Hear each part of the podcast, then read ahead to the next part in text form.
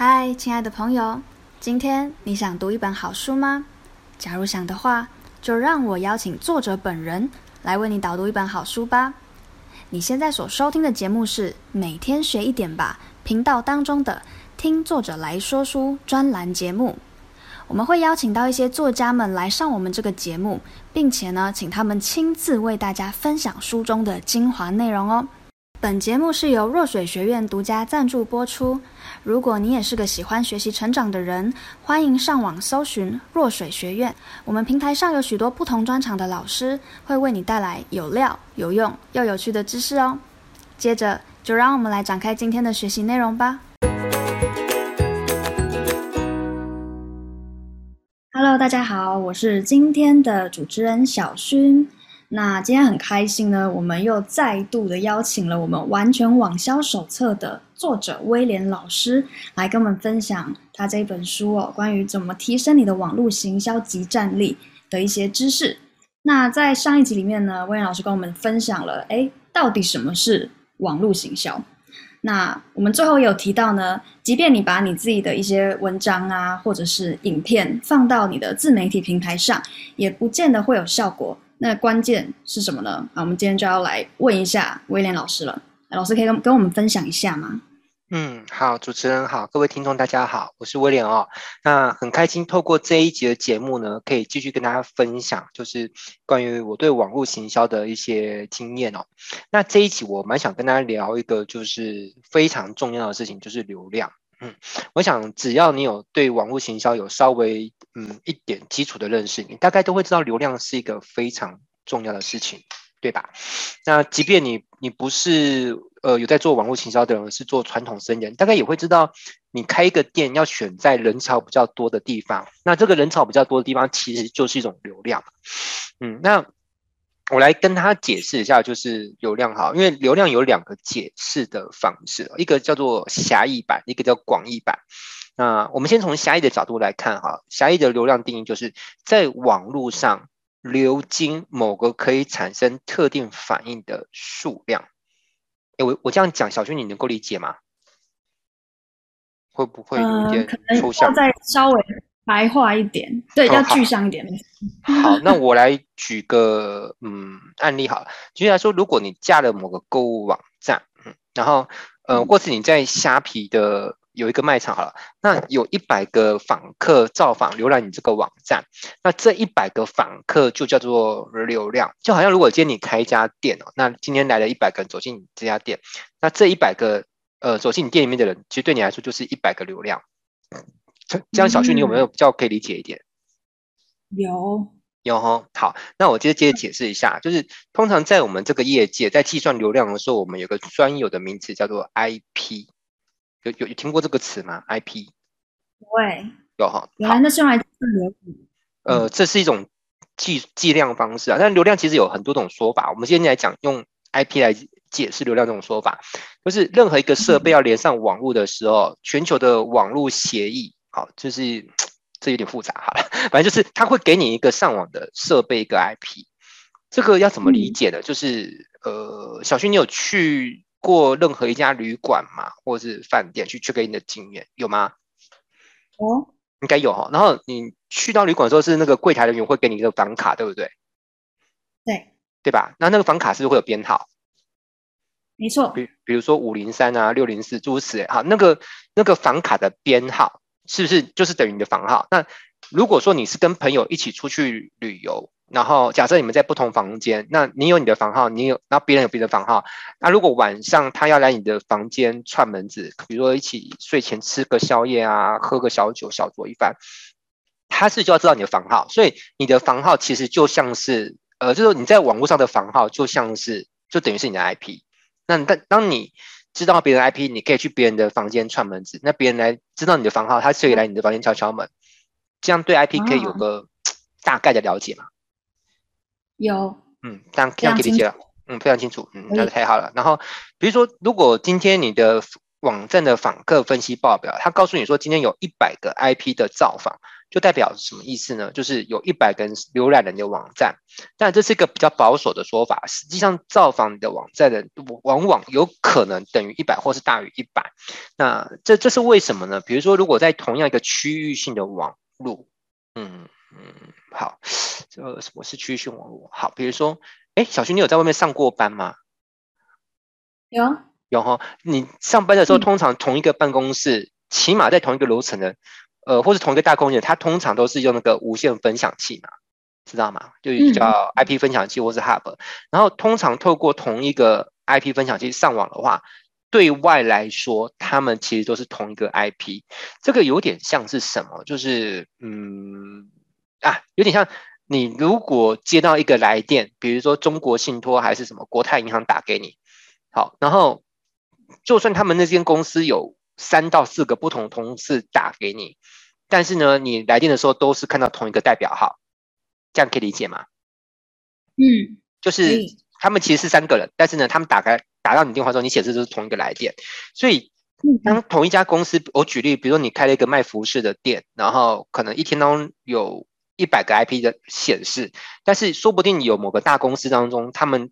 那一间公司就有三个人都逛到你的网站，但是即便是那一家公司有三个人逛你的网站，它 IP 只会还是会显示多少？它会显示一，好，因为是同一个来电。好，那这边还要特别留意一件事情，就是流量在某一种情况之下啊，它不见得是用 IP 来做说明，它会用另外一个名词，比如说叫 GB 哦，叫 Gigabyte。呃，举例来说哦，通常因为像我以前开过那个网站设计公司嘛，那我们帮客户要。建构一个网站的时候，我们都会去租一个空间来存放网站运作的时候呢，要使用的档案。那这样的服务呢，我们又把它称之为叫虚拟主机啊，英文叫 colocation，就是存放网络伺服器的空间。这要怎么解释哦？这个有点像是如果你计划要开一间咖啡馆，那哎，小徐，你会有想过要开咖啡店这种事情吗？嗯、呃，很年轻的时候，可能就一个瞬间而已，没有很认真的但就是一个美梦。哦，我的感觉，你现在也还是，起码以我的角度来看，你现在还是很年轻的、啊。好，这样好，OK，好啦。那 Anyway，就是如果你有计划开一间咖啡馆的时候，你是要先去租一个对店面，对不对？这样可以理解吗？嗯嗯，好，所以在网络上，你如果要租一间店面，就是等于租一个虚拟主机，这样可以懂吧？嗯好，然后，所以当你找好虚拟主机的供应商去租的时候，他们就会给你个规格表，就是表表上会清楚显示说每个月的流量限制。嗯，你就想象你跟一个房东租一个房子来开咖啡馆，可是这个房东他有点龟毛，他会跟你说，你开这咖啡馆是可以，我房子租给你，可是呢，我限定每天或是每个月最多只能够来多少客人，他怕你客人太多呢，会把他那个空间呢给。弄脏了还是搞砸了，诸如此类，所以这个房东就是对你有个限制，大概这样可以理解吧？那在网络上是什么原因？你说在租房子的比喻是怕被用脏，在网络上为什么会有这个？造成他们的系统的负载量过大。哦，嗯嗯嗯嗯，了解。因为流量是一种付费资源，他怕你。流量太多哦，我举例啊，如果你跟他租一个空间，结果你还放一堆的影片，然后给你这边的一堆的好朋友或是陌生人也去下载，这样会不会造成那个他们的那个主机或者是频宽被占用到太多？嗯，会耶。这样可以理解啊。我我这样这样讲好了，呃、嗯，想象这个房东他同时间他这这栋楼他不是只租给你，他也有租给别人，对不对？嗯。那假设。你是他的这一栋楼的房客的五分之一，实际上其还会有其他房客也需要用到这个空间的入口。那如果每天来的都是你的房客，你是会造成其他的房客会有点 抗议，哦，会影响别人的生活品质，对吧？所以房东要对你做一些设限啊。所以要么他就要自己搬去住那种独栋的 villa，没，他就对对对。如果有一天你真的很大的时候，你就不要跟人家租虚拟主机，你就干脆自己养一台自己的主机，然后牵专线，这样就没人限制你了。哦，好哦，嗯，好啦，所以只要一名网友去造访你的网站，不管他是阅读文字啊、观看图片啊、聆听音乐或者欣赏影片，他都会使那个网站上面的档案产生一种现象，就是被读取的行为。好，比如说你现在录了一首歌，那你把这首歌放在虚拟主机上面，那假设这首歌呢是三 mega 好了，那每一次有一个网友去读取一次这首歌，他就赞成了三 mega 的流量的支出。到目前为止为止可以理解吧？那如果有一百个人去读取这首歌，就会产生多少的流量的支出呢？就会产生三百 mega。那如果有三十天，每一天都有一百个人呢，就是三十乘以三百，就等于是九九千吧。九千 mega 就是等于九 GB 喽。嗯嗯嗯嗯嗯嗯。那如果你有十首歌，每天都会读取一百次，那就是九十 GB。那那对。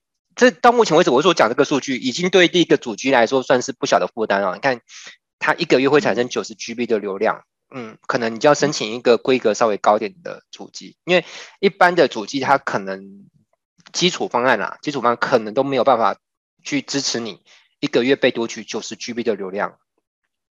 嗯，大概可以理解了吧？但是应该只要就是付费升级就可以了吧？对不对？对，就是你要流量越高的话，你就是那个。用更高规格啊，不然就干脆不要放在主机里面。你去申请一些 Podcast 平台的一些服务，就不用担心流量这个问题了。对啊，嗯，啊，但是这是以以歌曲来说啊，因为如果你的东西不是歌曲，或者是你你不想要开放给任何人都可以听到，你想要做一些管理，那可能就是嗯，要做一些呃虚拟主机才能做的事情。好啦，那嗯，我我们刚刚讲的是狭义的流量定义，接着我们来探讨一下什么是广义的流量啊。嗯，好，我这边对广义流量我来解释一下，就是当某一个群体它受到一个特定因素的驱使，会使得这个群体在移动的过程当中，会经过某一个可与其产生互动反应的地带，而经过该地带的数量呢，我们就把它称之为流量。我每次讲到这边，我就觉得我好像在写教科书啊，搞不好我有写教科书、写教科书的天分。好，来挑战一下，把它设为一个 flag，这辈子要写出一本教科书。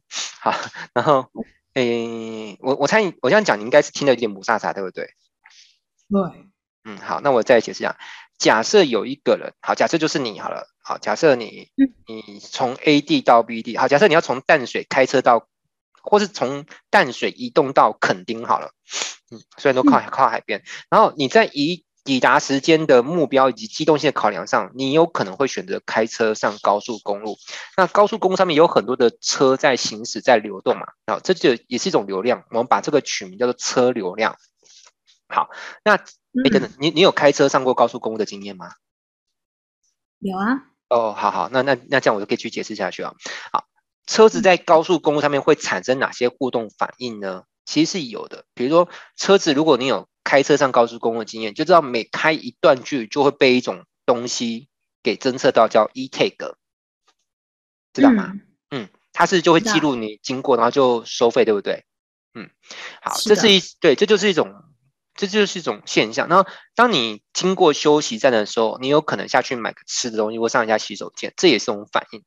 好，所以流量它有个特色，就是它通常会在经过某从某地到另一个地方过程中，它会发生一些事情，比如就像被 e-tag 收钱，然后去消费站呃休息站去做一些消费，或是你有可能会看到高速公路旁边的大型看板的广告，好，而且你也有可能会因为看到广告而产生消费啊诸如此类。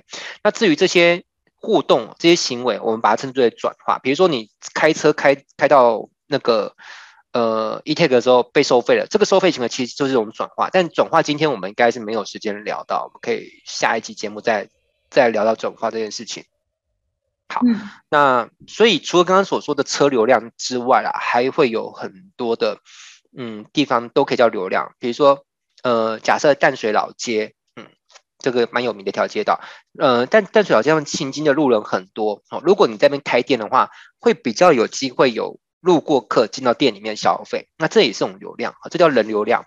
那如果报纸有很多人在观看，那你只要在这份报纸上打广告的话，广告效果有可能蛮不错的。那这也是种流量，我们把它称之叫目光流量。那像现在有很多人会进 Podcast 频道嘛？诶，小旭，你有想过要进 Podcast 频道吗？有哎、欸，有哦，我觉得你你蛮适合的，嗯、对。然后像大家现在在听我们这个 Podcast 频道，其实这也是种流量，我们把它称为叫耳耳流量，好，或者叫收听率、收听量也有可能。好，然后其实讲到这边，你有发现一件事情，就是其实流量在我们生活中是是几乎可以说是无所不在，对不对？就到处都有流量。是，嗯，对啊。所以，嗯，今天就可以先大带大家稍微透过这样的方式，对流量有个基本的了解。好，那最后有没有什么想要跟听众朋友补充的？比如说有哪一些人，你觉得他会特别需要去关注流量这个话题？嗯，几乎都要有吧。就是其实哪怕你是做个业务员，其实业务员很多人他会去参加一些应酬啊、聚会啊，比如青商会啊。像我年轻的时候也参加过青商会。然后其实为什么很多做做生意、做业务的人他会跑去参加这些聚会？其实也是去获得流量啊。好，因为当你在参加社交当中，你可能会跟人家换名片，让别人认识你，哦，去获得一个别人的关注，嗯、其实那就是这种流量。所以这年头，其实不管你是任何人，其实你一定要对流量有一些认识，而且去积极去掌握。但如果要再细分更更多更详细的资讯的话，可能你要从这本书当中去去学习，因为流量它是一门很深的学问，它还会有细分那个付费流量啊、免费流量啊、推式流量跟稀释流量。诸如此类，但这个可能在今天节目当中已经来不及解释到这么细啊。如果有兴趣的话，就是从这本书的阅读当中再去理解更多后续的资讯了。好的，那如果我们听众朋友想要购买这本书来读的话，可以去哪里买呢？嗯，如果对这本书有兴趣的话，有几个购买的管道，就是第一个管道是你可以去到任何一个呃书局，不管是网络书局或实体书局啊。目前这本书。应该，嗯，都还买得到，我猜啦。啊，另外一种就是，如果你觉得你懒得去找的话，那我们在这个节目上面也有提供那个购买的推送讯息，就是你只要加本本专栏节目的专属的赖公众账号，那个 ID，ID 是那个小老鼠，那一七哦，是一七是数字啊，哈，一跟七啊，一七，然后 STUDY。好，这是专属的 ID，我我再附送一遍啊，就是小老鼠一七，然后 S T U D Y，好，加完之后呢，输入网络行销啊，输入网络行销，然后就会把这本书的那个购书的管道呢推送给你。好，嗯，好的，那我们非常感谢呢，今天可以邀请到《完全网销手册》的作者。威廉老师来到我们的节目间哦。那如果大家对这本书有兴趣的话呢，就可以透过刚刚上面提到的管道去购买。那我们下一集呢，会继续跟大家分享关于转化的一些细节。如果你有兴趣，要记得关注起来哟。我们下一集见，嗯、拜拜。好，拜拜。